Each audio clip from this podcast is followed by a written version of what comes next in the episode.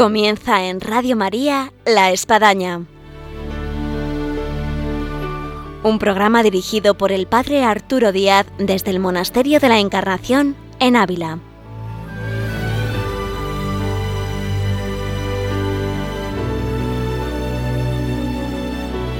Buenos días, bienvenidos a La Espadaña, les habla el Padre Arturo Díaz, un gusto de estar una vez más con todos ustedes aquí en Radio María en esta mañana de viernes.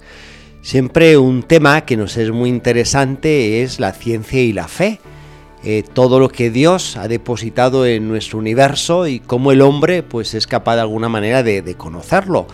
Y de ahí, pues, quien más que menos ha leído libros, ha querido informar, ha ido a cursos, ha hecho seminarios e incluso pues ha hecho hasta alguna facultad. Y nosotros hoy en la Espadaña pues tenemos la dicha de contar con el padre Rafael Pascual, legionario de Cristo, que es profesor universitario en Roma, en el Ateneo Universitario Regina Apostolorum, y con él vamos a conversar de estas cosas tan maravillosas como es la posibilidad, de alguna manera, de llegar a Dios a través del conocimiento. Como siempre, tendremos nuestra sección dedicada a Santa Teresa en su vida y obras con María Ángeles Álvarez y ahora nosotros comenzamos.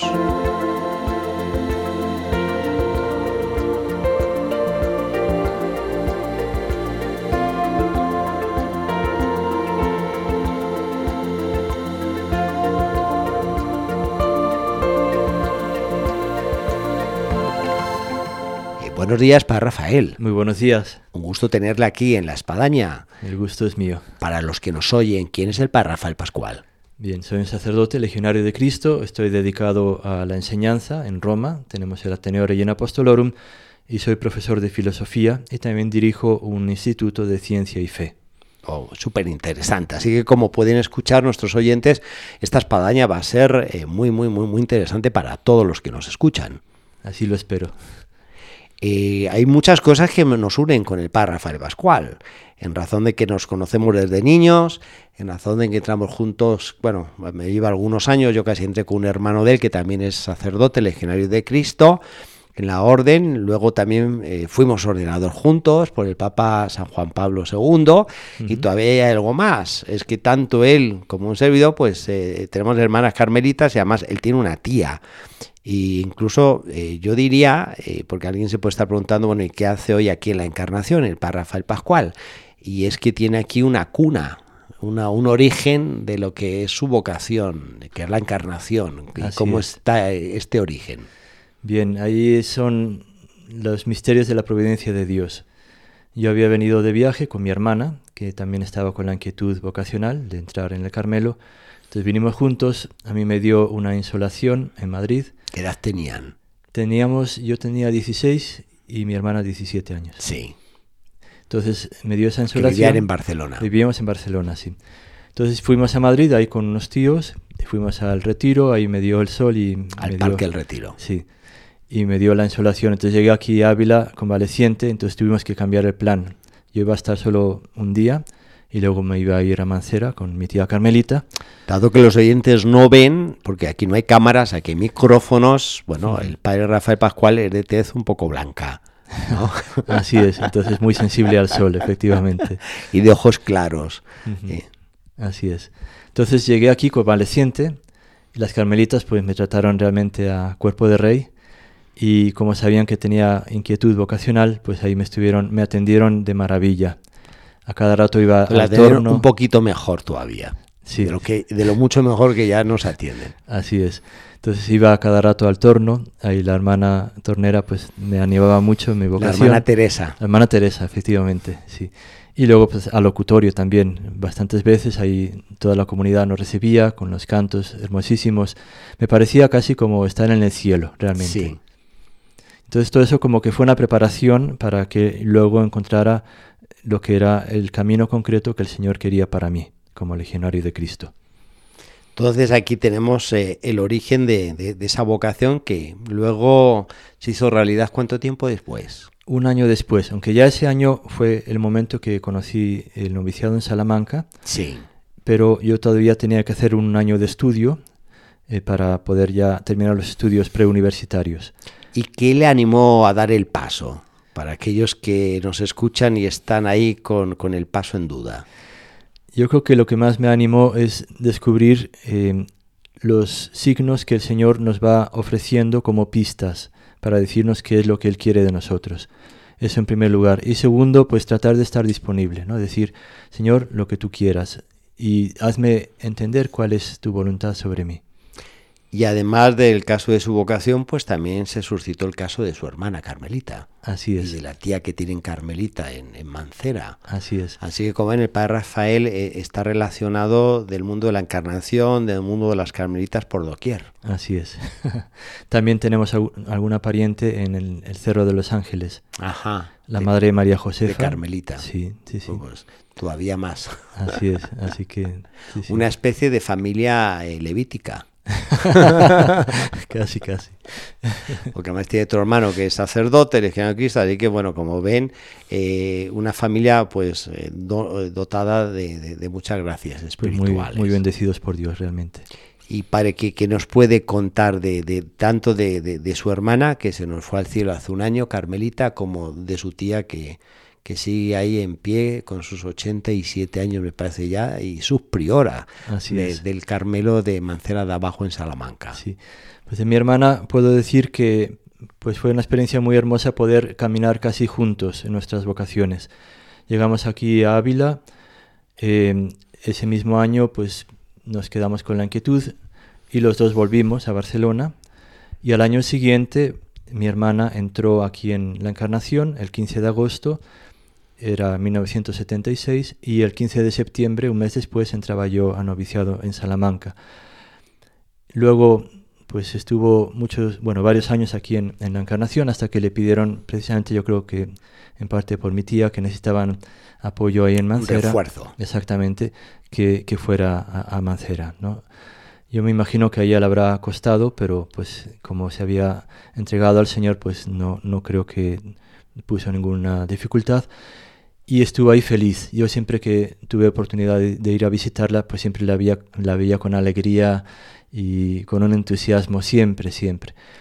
Y pues hace poco más de dos años, eh, de hecho yo acababa de, visitarla también, eh, recibo un mensaje diciéndome que le habían detectado un, un, tumor y que le tenían que hacer tratamiento y que ya desgraciadamente ya la habían descubierto un poco tarde, de modo que, que era muy difícil que lo pudieran parar. Sí. Entonces le tuvieron que hacer la quimio, etcétera. Al inicio parecía que respondía, pero después ya, ya no respondió más.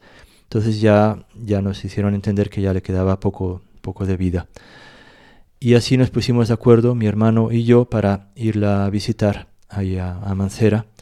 Y tuvimos la dicha de poderla ver. Eh, ella estaba perfectamente lúcida.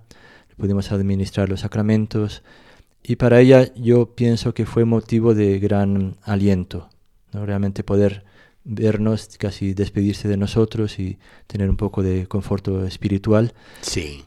Y pues yo vine una semana, la semana siguiente vino mi hermano y prácticamente cuando mi hermano estaba regresando a Roma fue cuando, cuando ella falleció. ¿Y de su tía? Siendo de la misma comunidad. Sí, mi tía realmente pues siempre nos ha tratado de manera eh, muy, muy atenta, ella siempre muy generosa, muy entusiasta también. Y a mí me sorprende con la edad que tiene, con qué entusiasmo vive, vive su vida como carmelita y cómo está dedicada al convento, están dedicadas a toda la comunidad. Yo pude constatar cómo a mi hermana la trataron del mejor modo posible, la atendieron pues muy muy bien, con todos los cuidados, eh, con todos los mimos, puedo decirlo, y no pudo estar mejor atendida, sin duda. Y mi tía pues se desvivió, se desvivió como se desvive con toda la comunidad. Realmente ha sido ejemplar lo que, lo que ella ha hecho. Eh, al inicio comentamos para Rafael que íbamos a hablar de ciencia y fe, porque bueno, todo esto es una introducción para hacer ver eh, la raíz que tiene el padre Rafael Pascual aquí en la Encarnación, en el mundo de las Carmelitas. Eh, pero en la actualidad el padre Rafael es profesor, como él bien se ha presentado en Roma, eh, en el Ateneo Pontificio Regina Apostolorum y en un ámbito fantástico que, es la filosofía, la filosofía del hombre, la teodicea. Y, yo antes de entrar en cualquiera de estos temas, eh, yo quisiera, eh, a micrófono así abierto, para que todo el mundo nos escuche, percibir algo que yo siento en la iglesia que es maravilloso, por un lado, cómo están creciendo cada vez más los grupos de oración, cada vez más eh, existe la invitación a ir a una adoración, eh, cada vez nos gusta más eh, rezar con música y bueno, y la verdad es que esto es una gracia de Dios, donde el hombre está volviendo otra vez, pues esto, a las fuentes, ¿no? al origen. Pero por otro lado, siento a veces que puede haber una pérdida de lo que es la formación en ideas en el que a lo mejor nos estamos dejando llevar por el sentimiento, la emoción, pero como que la biblioteca no está bien amueblada interna, ¿no? Y nos falta ideas. Eh, ¿Qué puede decir a este respecto de la necesidad de que el hombre se vea movido por ideas, como se estudia en filosofía? Yo creo que es algo muy importante y no podemos olvidar que el hombre es uno y que por lo tanto de alguna manera tiene que lograr esa unidad en todas sus dimensiones. A veces se ha dado el caso de personas que tienen una gran formación científica, pero a nivel religioso tienen una formación a nivel elemental. Y obviamente van a encontrar conflictos y dificultades en conciliar esas dos dimensiones porque están muy desproporcionadas. Y viceversa, ¿no? Puede ser que haya una persona que tenga una gran formación religiosa, pero no tenga una gran formación de tipo científico, cultural, y también ahí puede encontrar dificultades por lo mismo, porque hay un desfase entre esas dos dimensiones y por eso pueden surgir eh, dificultades. Y, en este ámbito, para los que nos escuchan, eh, ¿cómo uno podría tener una formación católica? Bien, yo creo que hay, hay diversos De lo más sencillo a lo más complejo, exactamente. Sí. Entonces hay diversos niveles. Uno podría seguir ciertas noticias que van saliendo de cuando en cuando obviamente buscando las fuentes adecuadas. Hay muchos canales ahora, gracias a Dios, canales católicos que tienen siempre una rúbrica que se dedica a cuestiones de ciencia y fe. Entonces, ¿Podría recomendar alguna página web por ahí? Por ejemplo, ACI Digital. La repite para el que estaba despistado conduciendo en el coche. ACI Digital.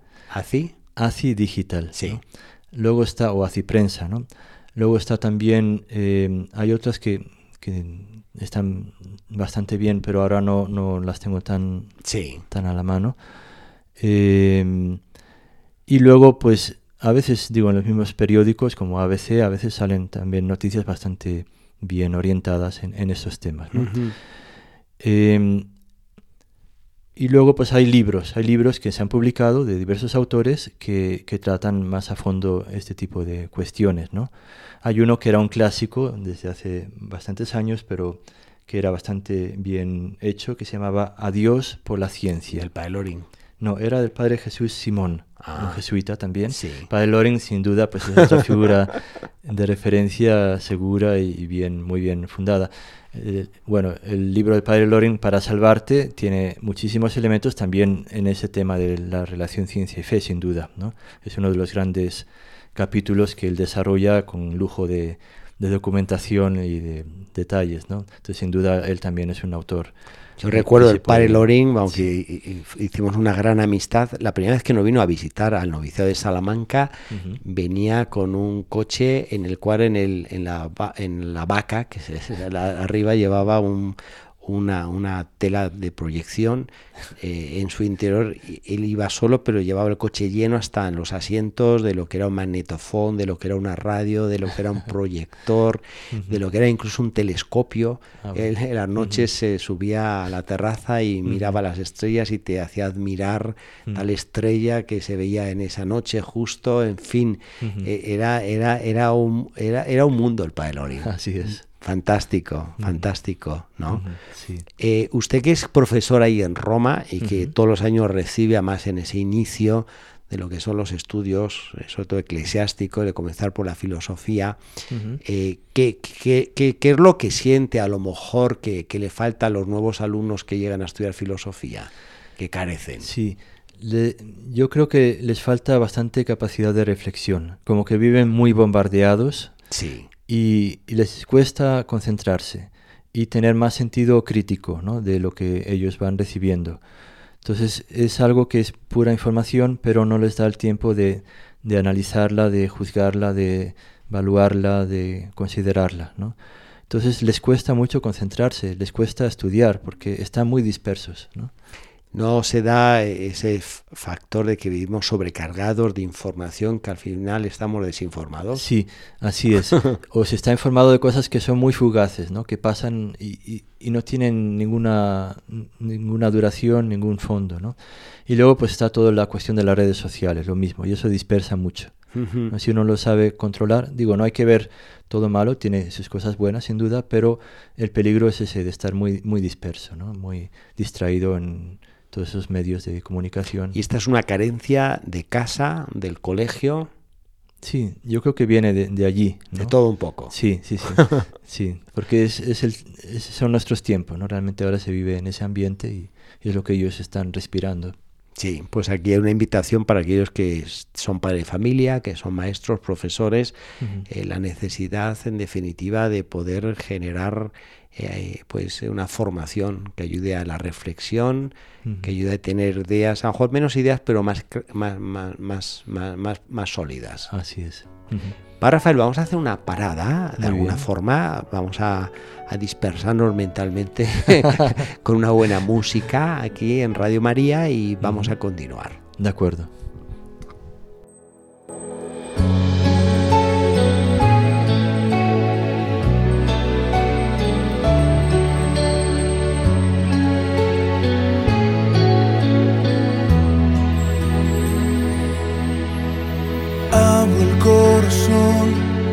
Las ventanas cuando empieza la mañana, por si quieres hoy venir.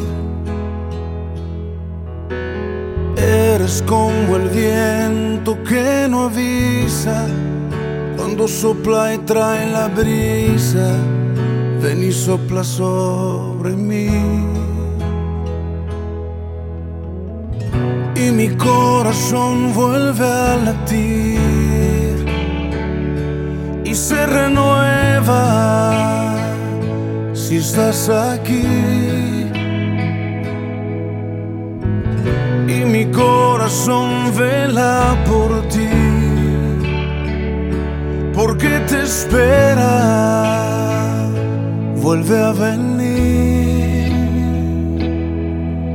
Espíritu Dios, ven a mi vida como lluvia que tardó.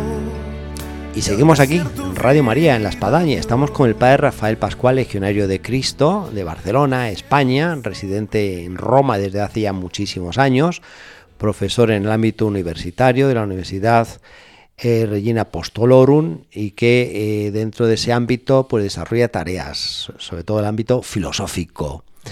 Santa Teresa, Padre Rafael, y estamos aquí en el Monasterio de la Encarnación, ella fue una gran impulsora de que sus monjas pues no podían ser personas incultas, que debían de estar eh, pues informadas, de tener conocimiento, sobre todo conocimiento sagrado, y para la época pues fue bastante, vamos a decir, adelantada, porque una exigencia que ella ponía es que al menos supiesen leer y escribir, que para la época pues son, era ya bastante.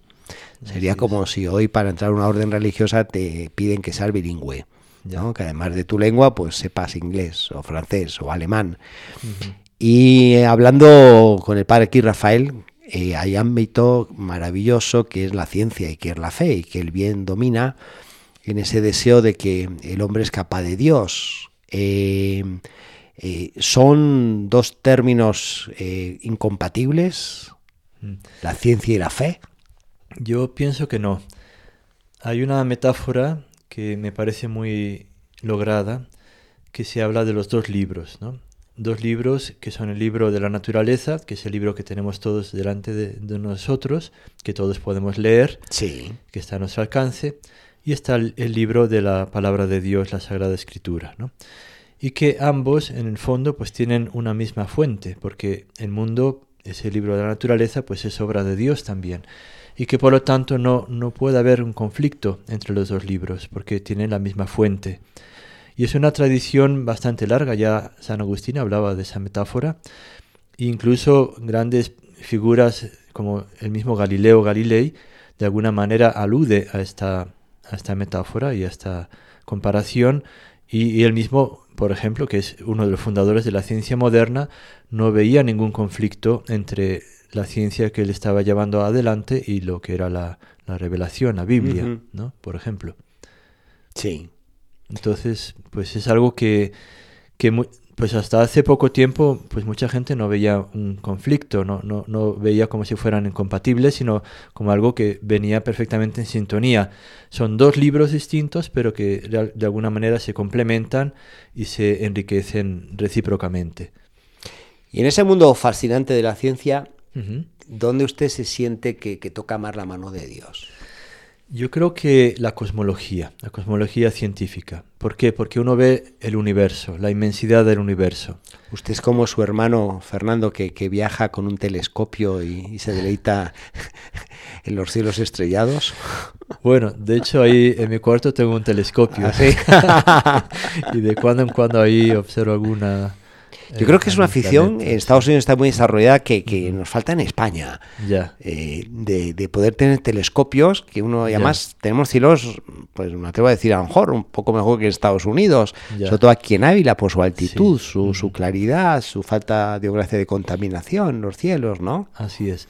De hecho yo recuerdo ahí en Mancera algunas noches que se veía la Vía Láctea de una manera esplendorosa. Realmente daba gusto ver el cielo con todo ese esplendor de, de- de estrellas y, y realmente pues eso a uno le eleva, ¿no? Contemplar el cielo con toda su inmensidad. y tocando también la fe el Salmo 8 es un deleite o sea cómo nos, nos viene el salmista a recrear la naturaleza Así es.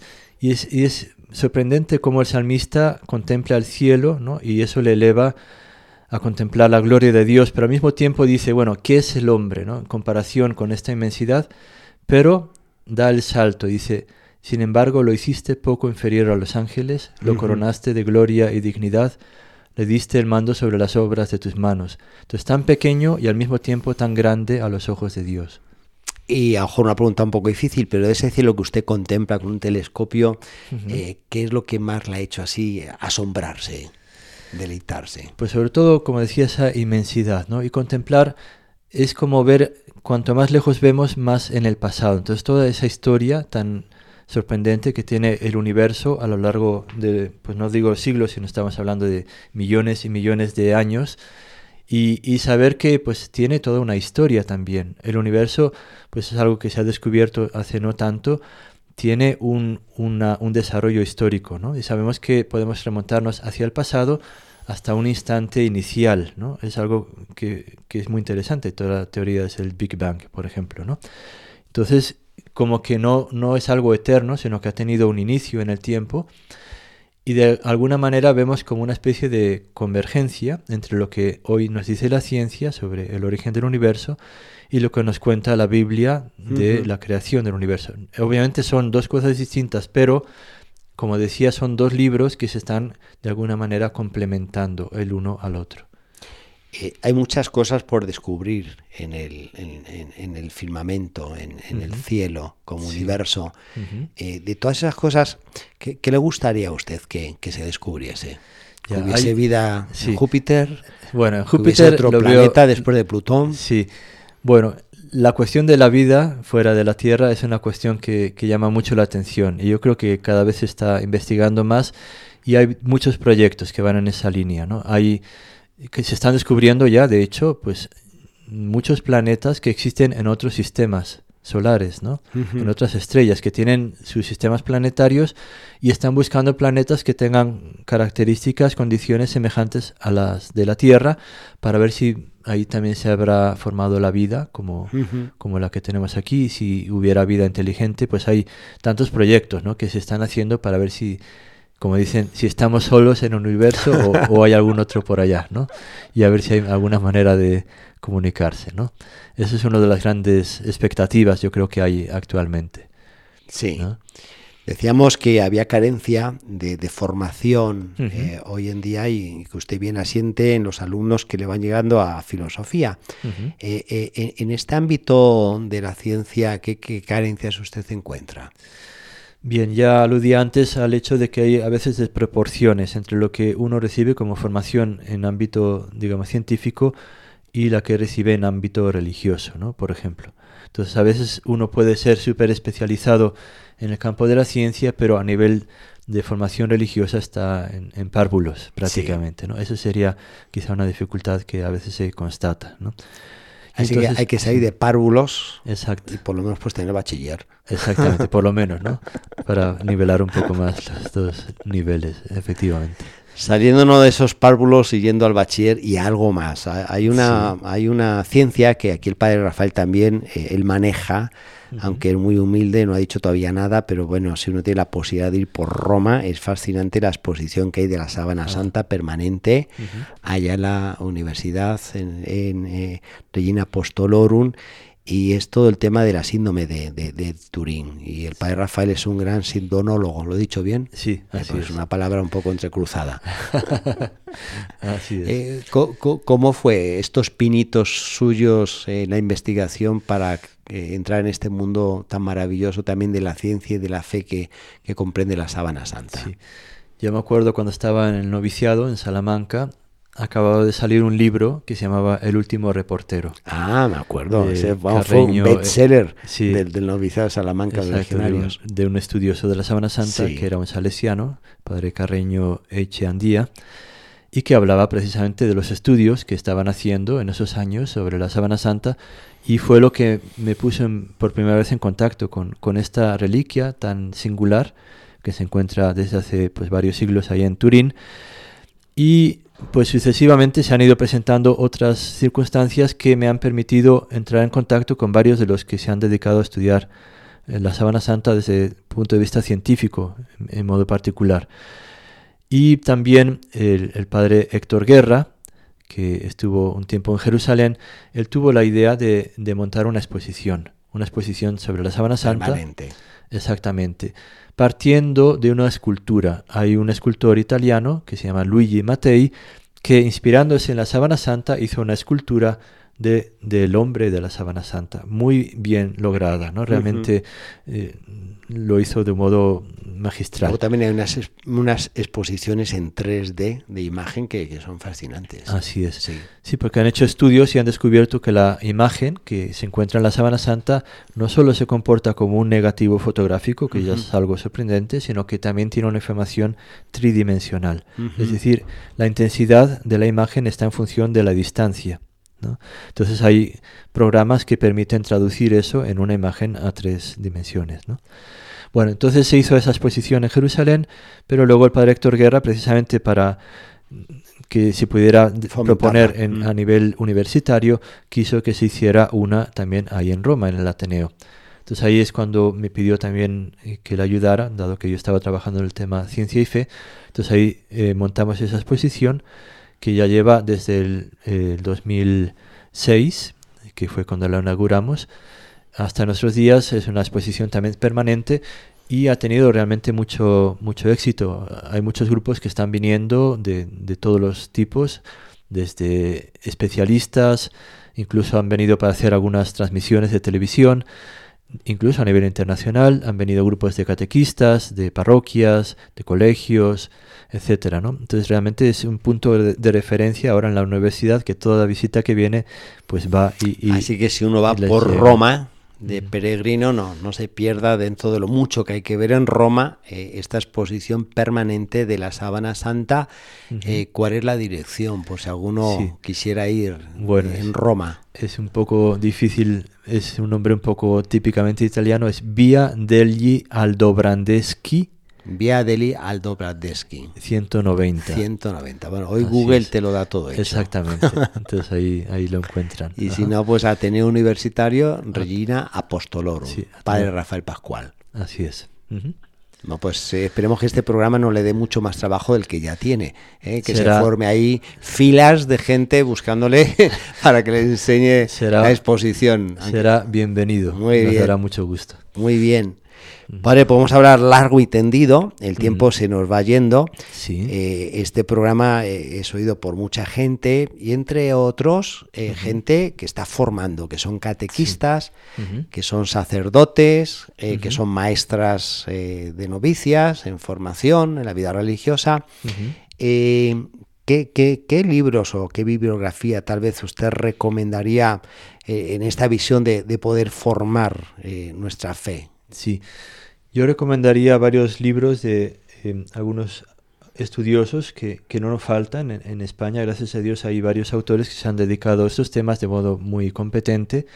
Por ejemplo, habría- hablaría de Mariano Artigas, Mariano que fue Artigas, sí. profesor en la Universidad de Navarra, eh, y ha escrito un libro, por ejemplo, se llama Ciencia, Razón y Fe. Ciencia, razón y fe de Artigas. Palabra, sí, la editorial Editorial Palabra. Y otra también se llama Ciencia y Fe, Nuevas Perspectivas. Ujú. que Ciencia, es- fe, nuevas perspectivas. ¿De quién es él? Siempre de Artigas, Artigas, publicada por EUNSA. EUNSA Editorial. Luego hay un jesuita que también ha sido bastante importante en esos temas, el padre Manuel Carreira, Ujú. eh, que él tenía un doctorado en teología y en física, Sí. y muchos años estuvo enseñando en Estados Unidos, y ha escrito un libro que se llama Ciencia y Fe, Relaciones de Complementariedad, eh, publicado por la editorial Voz de Papel. Entonces, ciencia y fe, relaciones de Complementariedad. complementariedad de voz de papel editorial. del Sí, Pai Carreira. voz de papel, Muy sí. bien. Ujú. Luego hay uno que lo han traducido al español, era un sacerdote de origen húngaro, que se llamaba el padre Stanley Jaki, Sí, como no, famosísimo. famosísimo. De hecho, él vino un- algunas veces aquí Sí, a España, dio conferencias ahí en, en Madrid, ¿no? ¿Y, Y cuál es el libro de él? Ahí lo han traducido, y se llama Ciencia, Fe, Cultura, Ciencia, fe, cultura. que es una especie de colección de diversas conferencias que él ha, ha dado, ¿no? Editorial Palabra. Es de la editorial Palabra, efectivamente, ¿no? Y él, pues, es, es una figura muy importante, reconocida a nivel internacional. Recibió un premio que se llama el premio Templeton. Fue uno de los primeros que lo recibió, que es casi como un premio Nobel, ¿no? Y realmente fue, pues, muy valorado. Él fue incluso miembro de la Academia Pontificia de las Ciencias, ¿no? Sí. Y es una figura, Sin pues, duda. muy reconocida, ¿no? Luego, pues, hay un, un estudioso, Leopoldo Prieto, eh, que ha escrito también un, un- un artículo en diálogo precisamente con el padre Carreira y se llama Ciencia y religión, diferencia, complementariedad y armonía en diálogo con Manuel Carreira. ¿no? Sí. Fue publicado en la revista Eclesia. Y luego tenemos un libro muy interesante porque muchas veces se presenta la iglesia como si fuera contraria a la ciencia. ¿no? Y en cambio, pues este libro hace ver cómo la iglesia fue muy importante para el nacimiento de la ciencia moderna y para promover la ciencia. ¿no? Pues este libro es muy, muy importante, muy interesante. ¿Cómo Sí, se llama? La, la iglesia en la historia de la ciencia. La Iglesia en la Historia de la Ciencia. Y publicada en la editorial Lavac. La BAC. Muy ¿no? bien. el autor eh, José María Riaza Morales. Y luego hay un libro muy interesante que, eh, en el que intervienen diversos autores y tiene como título 60 preguntas sobre ciencia y fe respondidas por 26 profesores de universidad. Oh. Entonces, es como una especie de, de colección de exp- expertos, especialistas. Los que lo han editado son dos de, de esos profesores, el profesor Soler Gil y el profesor Manuela Alfonseca, y se publicó en la editorial Stella Maris el 2014. Es bastante reciente y muy, muy bien hecho, realmente. Eh, es un libro magistral. Pues dejamos un pequeño estante de buenos libros ah, sobre ciencia y fe para aquellos que quieren adentrarse, profundizar y también transmitir para otros estos dos grandes binomios que, como he visto, bien se entrelazan, la ciencia y la fe. Para Rafael ha sido un gusto. Esperemos que se repita esta visita, esta intervención y que podamos hacer que los micrófonos de Radio María lleguen para pues transmitir toda, toda la sabiduría que hemos aquí puesto en evidencia. Bien, con muchísimo gusto. Cuando tengan la ocasión, con mucho gusto. Pues así puedo será. contar. Eh, muchas gracias, padre. Hasta la próxima. Igualmente, muchas gracias. Así, cuando el corazón le dispuso en él este letrero, que muero porque no muero, vivo sin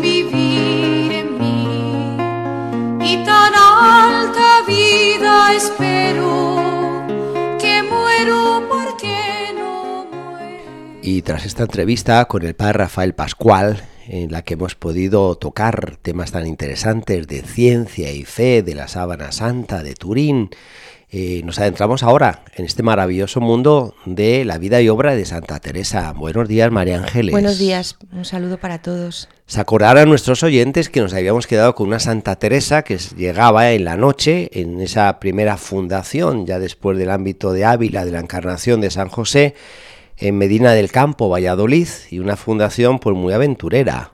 Sí, como vamos a ir poco a poco analizando, que parece increíble. O sea, lo lees y te. O sea, si lo, si lo ves en una película, piensas que es ciencia ficción. O sea, que es ficción.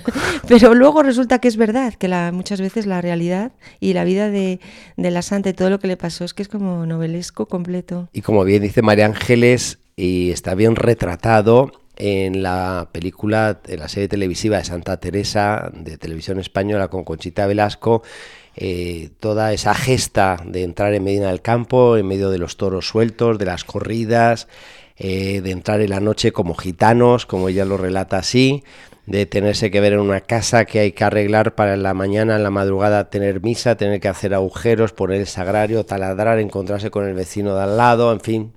Vamos a ir poco a poco narrando todo esto porque es increíble, ¿no? Recordemos que estamos en el año 1567 y que justamente es el día de la Asunción, el día que la Santa quería eh, llevar a cabo esta fundación, que eran fiestas en Medina del Campo, que había corrida de toros o encierros y que mm, ella que pasó primero por, por el convento de los, de los frailes eh, carmelitas y que la acompañaron en toda esta comitiva, pues frailes, las monjas eh, y todos los acompañantes fueron a esta casa que, en el que iban a hacer la fundación de noche, a partir de las 12 de la noche. Ella nos dice que iban por las afueras, es decir, que iban por fuera porque si no se podían encontrar con los toros y con todo, iban con mucho miedo. Y como decíamos en el programa anterior, que si lo hubieran visto por un agujerito hubieran pensado que eran unos gitanos que habían robado todas aquellas ropas y todos aquellos atavíos de iglesia eh, y que andaban por allí. Eh, llegaron a la casa de esta señora María Juárez, eh, que les había dado la posibilidad de fundar allí. Más hay que recordar, María Ángeles, que hubo problemas para llegar a esta casa porque de camino, bien relatabas en Arevalo, se le anunció que, al final no iba a ser posible el alquiler por, por la contra que habían encontrado los vecinos alrededor de los padres agustinos que consideran que no era oportuno tener dos conventos juntos. Que al final había sido solucionado pues por amigos de la Sí. santa que habían hablado a favor de ellos y que bueno al final habían accedido como vimos ella también incluso pasó eh, para poder hablar con el obispo Álvaro de Mendoza hizo un pequeño recoveco se fue hasta Almedo pues para tener un poco de apoyo en este momento Sí. el caso es que ella estaba decidida a hacerlo este día y la noche no le no fue para ella ningún obstáculo. Dijo yo lo hago de noche y se acabó. Cuando llegó a la casa de doña María Juárez, pues el mayordomo de la casa, que todavía no se había sido informado de la señora de que, de que la santa de Teresa y todas las monjas iban a llegar, estaba durmiendo plácidamente. Total, que llamaron a la puerta, pum, pum, pum, pum, abra, abra y tal. El, el pobre... ¿Quién es? ¿Quién es? 12 de la noche. La Madre entonces- Teresa con toda la comunidad. Aquí. Entonces nos lo cuenta eh, el padre Julián de Ávila en el proceso de Ávila y lo voy a leer, no como lo dice. Dice, con la carta de la señora y la prisa que nosotros nos dimos, hubieron en aquella hora, que debían de ser entre la una y las dos de la noche, de salir de casa y nos la dejaron desembarazada. El, ma- el mayordomo y la familia tuvieron que salir de allí de una o dos de madrugada Sí. y dejársela desembarazada. Pobrecillos, ¿no? No, impresionante. Impresionante. Dice la santa, ella también nos lo cuenta en Fundaciones eh, 3.8. Llegadas a la casa, entramos en un patio. Las paredes harto caídas me parecieron. El portal, donde el padre Antonio contó que, se podía hacer una iglesia, esto se lo había dicho antes, parecía un vertedero, un corral lleno de grandes montones de basura. Y, sigue la santa diciendo, visto el portal, había bien que quitar tierra de él. A teja vana, las paredes sin embarrar. No vi convenía poner allí un altar. O O sea, estaba todo, imaginémonoslo, lleno de basura, las paredes medio caídas, pero ni siquiera pintadas, o sea, un poco embarradas. Eh, teja vana significa que se mojaba cuando llovía, el aire, que no había una impermeabilización buena del tejado. Y que, y, y que y entonces ella dijo, pensé que allí no convenía poner un altar. Pero todo esto lo estaba viendo a las 2, de 2 a 3 de la mañana. Es impresionante, Santa Teresa. Esta mujer que, que, ha tenido todo este recorrido para llegar hasta ahí con todos los inconvenientes de un viaje en esa época y verse en la noche a ingeniar cómo sacar de ahí un convento. Una noche sin luz eléctrica. Es que hay que Yo ponerlo pienso todo que en su los sitio. diseñadores de interiores, si nos escuchan, gente, por ejemplo, de IKEA, vamos, tiene que asombrarse de- del fenómeno de Santa Teresa como diseñadora de interiores en este caso. Una vez más, un talento de esta santa mujer. Sí, y además sin luz, o sea, eh, con, con las, con las luces que había entonces, que eran velas y cosas así, que vería muy poco, o sea, porque que nos imaginamos que das las luces y empiezas a trabajar, no importa que sean las 2 o las 3 de la mañana, pero claro, todo este tema de, de estas iluminaciones de la época nos ponen todo como mucho más complicado. Yo imagino, María Ángela, la gente a su alrededor estaría perpleja de la capacidad de, de- de iniciativa, de ingenio de, de- esta mujer. Como, como digo yo antes, como una extraterrestre que Sí. cayó por allí. Sí. ¿no? Nos cuentan también en fundaciones, eh, la propia santa, que el mayordomo, a esas horas de la madrugada, el pobre, se puso a disposición de la madre y dio muchos tapices de la señora y una cama de damasco azul. Y dice, dice la santa en fundaciones, cuando yo vi tan buen aparejo, alabé al Señor. Como decía padre, de decoradora era muy buena. Dijo, Sí. pues con todo esto, di gracias al Señor, porque con todas estas telas y todo esto, yo podía montar una capilla y le di gracias por los tapices y por todas las telas, ¿no? Pero aquí hay otro, otro dato que voy a contar que a mí me ha hecho también mm, sonreír y decir, madre mía, pobrecillas. Dice así la santa, lo voy a leer y luego ya lo comentamos. Dice, no sabíamos qué hacer de clavos, ni era hora de comprarlos. Comenzáronse a buscar de las paredes. En fin, con trabajos se halló recaudo. Ujú. Siempre, bueno, no tenemos ni clavos. ¿Qué hacemos ahora? Eh, claro que son las 2 de la mañana, a las 3, como vamos a ir a comprar unos clavos? Y entonces la santa rápidamente dijo, busquen por todas las paredes los que haya por ahí y los desclavamos y los utilizamos. no sé, es que me, me parece todo. Y, y entonces se pusieron todas unas a tapizar, otras a limpiar el suelo. Y dice, nos dimos buena priesa, que cuando amanecía estaba puesto el altar y la campanilla en un corredor. Sí. Eso nos cuenta la santa.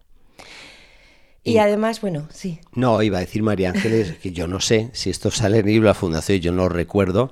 eh, a lo mejor me puedes tú corregir o añadir. Al menos la película de Santa Teresa eh, de televisión española eh, pone una escena graciosísima que es, bueno, ¿dónde pone el altar? ¿Dónde pone el altar? Bueno, que aquí, aquí, aquí pican, pican, pican, claro, en una pared frágil. Cuando quieren eh, acabar de picar, resulta que han traspasado la pared y, y están con el vecino que estaba durmiendo y la mujer ahí eh, asomando, asustada por, por el hueco que había generado donde iban a poner el altar. Y, y Santa Teresa que dice: Mire, señora, no se preocupe, que, que vamos a poner aquí el Santísimo. Yo creo que sí que debe estar documentada probablemente en, algún, en alguna parte del proceso. Sí, Lo cierto es que sí. todo este era el ambiente, en un Sí. ambiente así, un ambiente como, como increíble, ¿no? Porque también hay otro trámite, padre, que faltaba a estas horas de la madrugada. Ujú. Es que no había un notario. Ah, Es verdad, sí, sí. Y sí, hubo que ir sí. a buscar y levantarle a este pobre señor Diego Hernández. Que fue el pobre padre Julián de Ávila, que, que vamos, andaba. Llamar a la puerta de un señor, levantarle a esas horas Sí. que se habría costado de, de los encierros. O sea, es que estaban en fiestas. claro. Decirle, levántese, que tiene que dar fe de esto. Pero no hay otro momento. No, no, levántese, levántese. Bueno, lo cierto es que a las 5 de la mañana, pues que estaría ya a punto de amanecer, estamos hablando del 15 de agosto de 1567, se tañía la campana que parecía que se deshacía tañendo. Pues la santa se puso allí todas ellas a tocar, ya como de para para decir que aquello empezaba. Esto nos lo cuenta el padre Julián de Ávila y lo voy a y lo voy a leer, padre, Sí, porque lo cuenta todo vale y lo pena. describe. Los que vían tañer la campanilla y entraban a ver lo que estaba hecho, quedaban medio espantados, ni sabían qué decir. Fue menester decir la primera misa y poner el Santísimo Sacramento que se retirasen las monjas a una escalera que subía a un lienzo del corredor. Tuvieron que cerrar la puerta y por los agujeritos veían y cantaban. Es decir, que era todo muy precario. Las pobres era tan pequeño como vemos y que las mujeres no podían estar abajo, sino que tenían que estar arriba, como subidas en un altillo, como Sí. vemos, y por unos agujeritos ellas vieron así la primera misa en la fundación, ¿no? Y ahí tuvieron que poner el Santísimo Sacramento. Y bueno, aquí ocurre, va a ocurrir una, una cosa que, que tiene mucho que ver también con todo lo que hemos visto de la Santa. Por una parte, ella estaba muy contenta porque ya era de día, estaban allí, era su segunda fundación y todos los problemas parecía que se estaban solucionando, pero ¿qué pasó? Que al clarear el día y al empezar a ver luz del día, en vez de esas mm, velas que decíamos que, ve- que verían muy poco, pues vio que realmente la casa en la que estaban, habían hecho todo esto estaba por los suelos, que estaba en una casa prácticamente derruida. Sí. Y dijo, pero qué horror, pero ¿dónde estamos, por favor? No podemos estar aquí. Dijo la santa, esto no puede ser, sobre todo porque, él, como acaba de comentar padre de la película, ella vio que el Santísimo Sacramento le faltaba muy poco para estar en plena calle. y dijo, esto no puede ser. O sea, se hizo de día y dijo, pero ¿qué hacemos aquí, por favor? ¿Qué es esto? Y empezó a, a estar, por tanto, muy preocupada, porque dijo, es que pueden profanar el Sa- Santísimo Sacramento. Y entonces empezó como a tener ella muchas dudas y muchas pesadillas, que todo esto nos lo cuenta, claro. Y dice, comenzó a pensar, bueno, ¿y qué, qué pasa? A ver si van a profanar, es- a ver si lo van a llevar, a ver si va a haber alguna profanación. Y luego, por otra parte, empezó a decirse interiormente, ah, ¿será el Señor que lo quiere así? Todos estos detalles, María Ángeles, son muy buenos, muy ilustrativos, porque a veces nos da la situación que los santos, como que, bueno, todo fue fácil, todo Dios lo tenía pensado y caminaban como así por, por, por- por encima de nubes. Y nos encontramos con estas realidades donde, bueno, tocaban pues estas situaciones eh, tan humanas, eh, tan deprimentes y, y cómo iban tirando el carro para adelante. Iba, la pobre iba adelante, como vemos siempre, pensando si era voluntad y que sabiendo que era voluntad del Señor, pero bueno, como ella podía responder, y sobre todo tenía una comunidad detrás, unas hermanas, una responsabilidad y llevar a cabo la fundación. Con todas estas dudas y con toda esta preocupación, pues apareció este padre que le estaba ayudando tantísimo, el padre Ibáñez, y la consoló mucho, ¿no? Y bueno, le dijo, pues no, pues tira adelante madre, y la animó y la consoló. Pero todo iba muy, muy complicado, muy complicado, porque ah, pues a los pocos días empezaron todas las monjas a caer enfermas. Y entonces Teresa se dio cuenta que tenía que buscar otra casa a cualquier precio, que la tenía que encontrar, que la buscaran, pero no la encontraban. Algo que todo el que ha buscado casa con urgencia No puede había agencias inmobiliarias de, de nuestro tiempo, ¿no? No había y que había uno, mucha vamos, por internet puede ver todo ya, cómo está la cocina, el techo, la escalera, las puertas. Y sobre todo porque po- pongamos todo en su sitio, es decir, en la ciudad de Medina se comentaría todo. Primero, querían buscar una casa para montar un convento. Y luego, la que lo iba a montar había montado ese lío de noche. O sea, todo eso tenía que estar ahí como diciendo, pero ¿cómo vamos a dejar nuestra casa a estos, a Sí. esta mujer y a esta reforma, a este convento? Porque nos van a montar aquí un lío. Es decir, que como vamos a ver, les costó, les costó mucho encontrar, ¿no? Voy a hacer un pequeño inciso padre, luego ya vamos a continuar y vamos a hablar un poquito del libro de fundaciones, ¿no?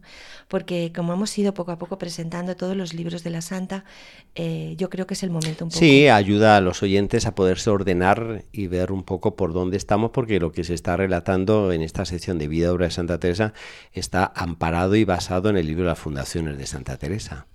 Este libro de las fundaciones lo escribió la Santa en el año 1573, eh, cuando eh, ella estaba ya en el- la fundación de Salamanca.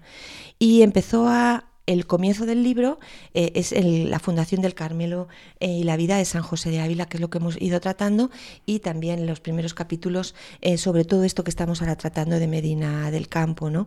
Ella lo va poco a poco escribiendo y lo va interrumpiendo con sus, con sus viajes y lo va escribiendo por donde puede. Eh, realmente tiene como varias fases en donde ha ido escribiendo, ¿no? Y, va, contando, pues cuando va fundando, lo va, dando eh, a conocer. Eh, realmente como tenemos que entenderlo, y así lo dice el padre Tomás Álvarez, que, tantas veces nos referimos a él, pues que el libro de fundaciones es un pequeño relato histórico, pero que tiene realmente unas tripas de historia sagrada Porque como vemos la santa, todo lo que nos va contando siempre tiene un trasfondo bíblico, ¿no? Siempre tiene algo que, que ver con todo el Evangelio y con, todo, eh, con todas estas peripecias que nos trata, ¿no? Siempre tiene la, la, la presencia del Señor y la voluntad del Señor detrás, ¿no? Y es imposible mm, leer el libro de fundaciones y por eso también hablamos de él ahora sin empatizar con Teresa, sin realmente una, como hemos visto ahora en lo que estamos refiriéndonos en Medina del Campo, cuando uno lee fundaciones empieza a tenerle un cariño extremo a la santa porque ve todas sus peripecias, porque se pone en su piel.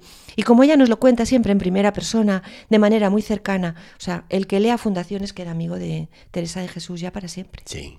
Sí, porque va a acompañarla en todo esto, ¿no? En la fundación, en todas estas fundaciones, Medina del Campo, Malagón, Valladolid, Duruelo, Toledo, Pastrana, Salamanca, Alba de Tormes, Segovia, Bea, Sevilla, Caravaca, Villanueva de la Jara, Palencia, Soria y Burgos. Un periplo que desde el año 1567 hasta el año 1582, es decir, en el que esta mujer, como vemos, mayor y con todos estos problemas de, de comunicaciones y todo, nada la paraba. Ella Ah, seguía. Increíble que en 20 años eh, esta mujer eh, fundó 19 conventos en total. Ah, Es impresionante. es impresionante. Una mujer mayor. y al final de su vida dice, no ha sido yo, sino que ha sido el Señor en mí. La verdad que, que- que es un libro y es una función importante. ¿no? Sabemos que este libro de las fundaciones eh, no tuvo la suerte de ser editado por Fray Luis de León en la edición Príncipe de las obras de Santa Teresa en el año 1588, o sea, poco tiempo de la muerte de la santa, y que luego ya fue eh, su padre Jerónimo Gracián el que mm, poco a poco eh, pues impulsó el que se, el que se, se- se- se publicara y que luego ya después eh, con- se consiguió publicar por, su, por Ana de Jesús Lovera, o sea, una de las primeras hijas de la santa, y se publicó en Bruselas en el año 1610. Ujú. Y que fue y a partir de entonces bueno pues es uno de los libros más leídos de la santa también muchas veces cuando nos preguntan o comentamos bueno qué libro puedo empezar a leer Sí, de yo creo que Teresa?". esto es bueno. Pues uno de los que hay que empezar a leer al principio es Fundaciones, porque es un libro muy ameno, es un libro casi de aventura y es un libro, como decimos, que conocemos a la santa mucho por lo que iba haciendo y por todas lo que le iba pasando. Es como los hechos de los apóstoles en el Nuevo Testamento. Ese relato de lo que supone salir fuera y comenzar a fundar, a crear, en este caso, las primeras comunidades de carmelitas, eh, y un libro realmente de aventura. Es, es así, ¿no? Y cómo ella nos lo va contando. Simplemente como un pequeño, una pequeña pincelada le, le comento a, a todos los oyentes que lo lean y que lean el prólogo.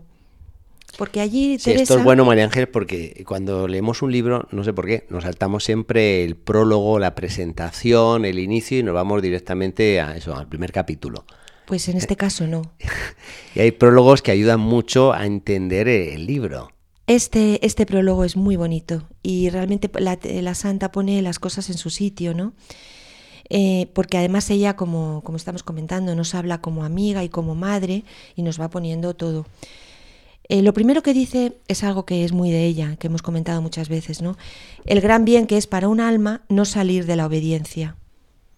Esto significa que todo esto que ella va a narrar y toda su vida y todo, pues tiene que ir eh, ligada a esta obediencia, a eso que ella vio en su interior y que no tenía más que, que seguir, es decir, que hacer que el Señor obrara en ella e ir para adelante. Sí. Y obrando siempre con humildad, sabiendo que tengo que obedecer y tengo que seguir en ello.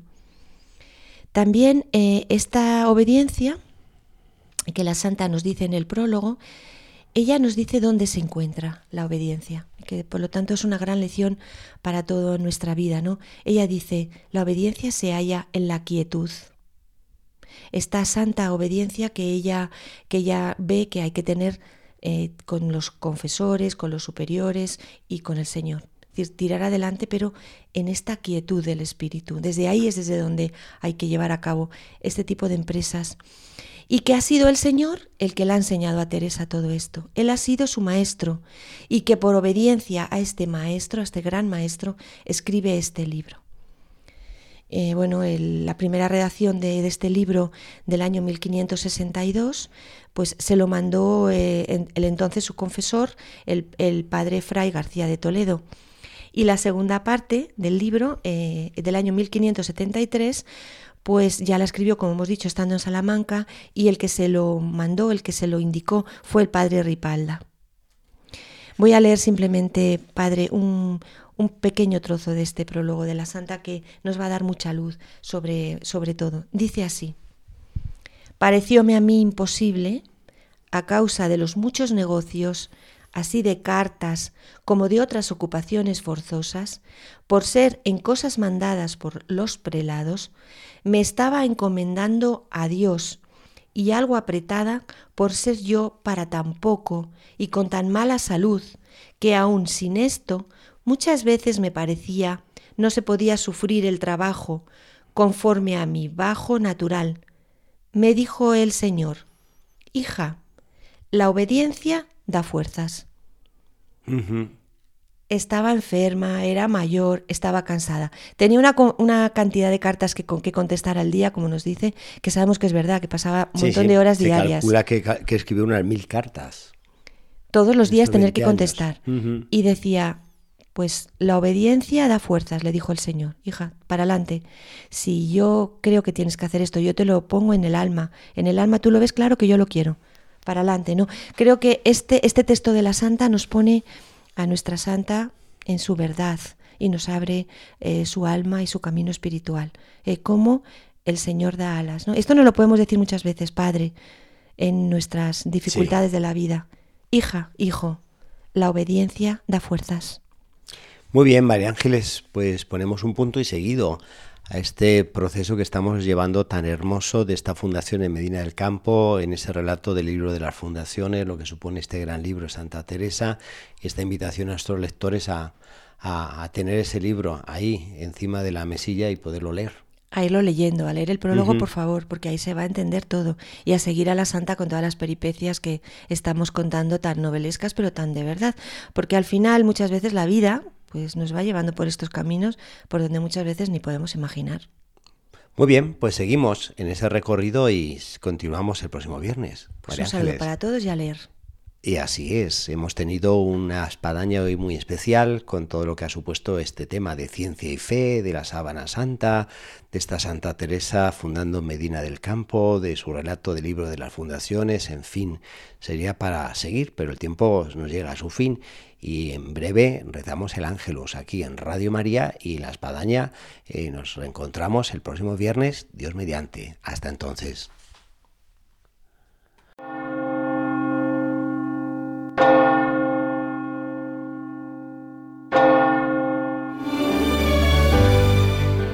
Han escuchado en Radio María La Espadaña, un programa que dirige el Padre Arturo Díaz desde el Monasterio de la Encarnación en Ávila.